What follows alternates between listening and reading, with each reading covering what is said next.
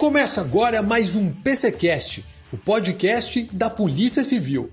Eu sou o Carlos e no programa de hoje nós vamos falar sobre a retomada das aulas presenciais da Academia de Polícia do Rio Grande do Sul, que aconteceu nesta segunda-feira, dia 4. Por isso, a convidada desta edição é a diretora da Acadepol, a delegada de polícia Elisângela Melo Reguelin. Delegada, muito obrigado pela sua participação. Olá, Carlos. Saúdo também a quem nos escuta e agradeço desde já pela oportunidade de conversar com vocês. Recentemente, as aulas presenciais no prédio da Cadepol tiveram que ser suspensas em função da pandemia da Covid-19. No início da semana, no entanto, os 322 alunos foram recebidos de volta na Academia de Polícia para a retomada das atividades na sede, que fica na zona norte da capital. Apesar desse contratempo, as aulas continuaram na modalidade de ensino à distância. Delegada, como foi essa experiência inédita nos cursos de formação para delegado, escrivão e inspetor? Olha, o EAD por si só implica uma série de cuidados especiais. Essa inovação, em meio a um concurso público, foi algo muito desafiador. Nós tivemos que treinar a equipe na plataforma, nós tivemos que contar com a cooperação dos professores, ajustar as dificuldades diariamente, de hora em hora, e fizemos assim efetivamente, com a colaboração de quatro policiais civis e a supervisão da nossa diretora de ensino, a delegada Clarissa Lopes Castilhos. E o fato de tudo isso ocorrer na condução dos concursos públicos nos desafiou de uma forma extrema nesse período.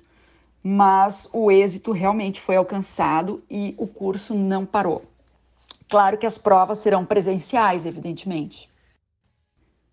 A Cadepol recebeu a doação de equipamentos de proteção individual. Como será a distribuição deles? Quer dizer, todos, alunos, funcionários e professores, vão receber os EPIs? Sim, Carlos, nós recebemos todo o aparato necessário. A Cadepol, ela forneceu material a todos os alunos, a todos os servidores da academia e os professores também vão contar com esses recursos. É, até eu quero registrar um agradecimento especial à chefe de polícia pelo apoio nessa logística imensa que foi. Nós recebemos assim 370 máscaras face shield, 2 mil de TNT, 1.300 daquela é, é, PFF2, são excelentes as PFF2, e sem falar no álcool gel, na água sanitária, no álcool líquido, enfim, todos os materiais. Uh, bom, a Cadepol está plenamente organizada para executar os cursos com a adoção de todos os mecanismos de segurança em saúde. Fora o uso de EPIs, a Cadepol vai adotar algum outro protocolo de segurança nesse momento?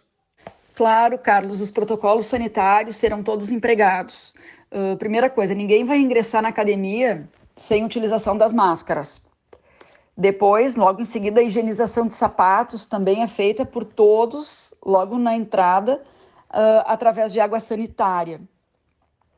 Também já instalamos os dispensers com álcool gel em todas as salas de aula e os professores também terão álcool líquido para higienizar as máscaras face shield.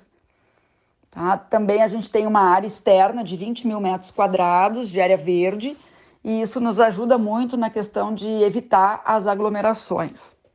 E por fim, também a gente tem agora, já no início do curso, a vacinação da H1N1, que justamente tem em vista dar uma proteção a mais para aqueles alunos que, por alguma razão, ainda não tiveram oportunidade de se vacinar. Então, todos serão, todos estarão imunizados. No primeiro momento, vocês utilizaram uma plataforma virtual disponibilizada pelo Corpo de Bombeiros para viabilizar as aulas à distância. Mas agora foi criada uma plataforma da própria Cadepol, como ela vai funcionar e quais são as inovações que esse novo sistema vai oferecer em termos de ensino? Bom, eu tenho que agradecer gentilmente ao Corpo de Bombeiros Militar pelo apoio inicial, cedendo a plataforma de EAD, e três bombeiros que nos ajudaram muito a iniciar as operações virtuais, porque ao contrário né, do que muitos podem pensar, o EAD exige plataforma, não são apenas gravações de aulas à distância porque nós precisamos ter registros de todos os dados, né, de todas as atividades realizadas pelos alunos, e principalmente nós temos que ter a interatividade com o aluno, senão não tem sentido o EAD. ainda mais sendo um concurso público. Claro que agora a gente já desenvolveu a nossa plataforma virtual da Cadepol. Ela foi testada já num projeto piloto que foi realizado com todos os nossos alunos entre 27 de abril e 1 de maio e funcionou perfeitamente. Lógico que a gente ainda necessita alguns ajustes, alguns equipamentos, nós estamos buscando isso, porque nós temos que ter a capacidade de absorver nessa plataforma mais cursos e uma maior complexidade né, em termos de atividades e registros, mas já estamos trabalhando para isso. E o objetivo de tudo isso, evidentemente, é levar os cursos, ao menos aqueles que são possíveis, e são muitos, para todos os policiais civis do Estado, e sem custo algum, com muita agilidade. Né? Sem dúvida, eu acho que essa crise toda que a gente vivenciou e está vivenciando, ela traz para nós essas oportunidades uh, para a gente se aperfeiçoar sempre mais. Durante esse período das aulas por EAD, as matérias que exigiam atividades práticas foram suspensas. Já se sabe como elas serão recuperadas? Carlos, nós tivemos oito dias só de aulas letivas presenciais nos cursos de formação de delegado, escrivão e inspetor antes da suspensão do modo presencial, em razão da pandemia. Então, logo em seguida veio o EAD, no dia 19 de março até 1 de maio. E, pois bem, então, no EAD, os alunos delegados estudaram penal, processo penal e administrativo voltados à função policial, criminologia, mediação de conflitos e metodologia da pesquisa científica, porque eles apresentam um trabalho ao final do curso que vai para a nossa revista científica da academia. E os alunos escrivães e alunos inspetores, eles tiveram já então direito penal, processo penal e administrativo voltados à função policial, criminologia, direitos humanos e constitucional, além da mediação de conflitos também. Bom, todas as demais matérias dos concursos que ficaram faltando uh, não há nenhum problema, serão vistas normalmente no modo presencial. E diretora, na sua opinião, que tem anos de experiência na área do ensino, como essa fase de Covid-19, isolamento social, tem impactado na cabeça desses alunos que tão logo vão assumir o cargo de policiais civis?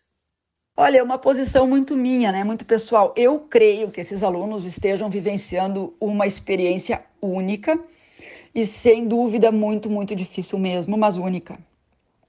Eles estão percebendo a luta diária, que é um concurso público, mas além disso, muito além, a batalha permanente que a segurança pública tem nas mãos. E nós, como Polícia Civil, nós não podemos recuar nunca, nós não podemos fraquejar. Nós temos que vencer cada desafio diariamente. E é isso que eles estão sentindo já na academia de polícia. Não dá tempo para reclamar, não dá tempo para lastimar, não dá tempo para se esquivar. Né? Aqui eu posso dizer o seguinte: cada um faz muito mais do que pode. E por isso que eu quero registrar também um agradecimento especial para cada servidor da Cadepol e para cada professor também, porque a gente sabe dos riscos que essa Covid-19 significa, mas acima disso, todos nós estamos aqui voluntariamente porque todos nós escolhemos essa missão. Então eu espero muito que cada instrutor que cada servidor da academia tenha isso muito claro e seja verdadeira fonte de inspiração para esses alunos que ingressam na instituição. Bom delegado, eu pediria que a senhora deixasse uma mensagem aos alunos da Cadepol que estão nos ouvindo agora. Olha, eu quero muito mesmo que os alunos lembrem disso tudo para saber o valor de cada colega, independentemente do cargo e da posição que ocupam. Uh, que lembrem também sempre e valorizem esse caminho percorrido. E que lá no dia da formatura, e eu vou cobrar isso deles, lá no dia da formatura, no momento do juramento, que eles tenham certeza e clareza suficiente do que significa de verdade servir e proteger. Nós conversamos hoje com a diretora da Cadepol, delegada de polícia Elisângela Melo Reguelin. Diretora, a gente agradece a sua participação. Obrigada, Carlos. Valeu aí a todos que nos escutam. Agradeço mais uma vez a oportunidade e um grande abraço a todos. E esse foi o PCcast desta quinta-feira, que em breve também estará disponível em nossas redes sociais. O podcast da Polícia Civil fica por aqui. A gente espera por você na próxima edição. Até mais!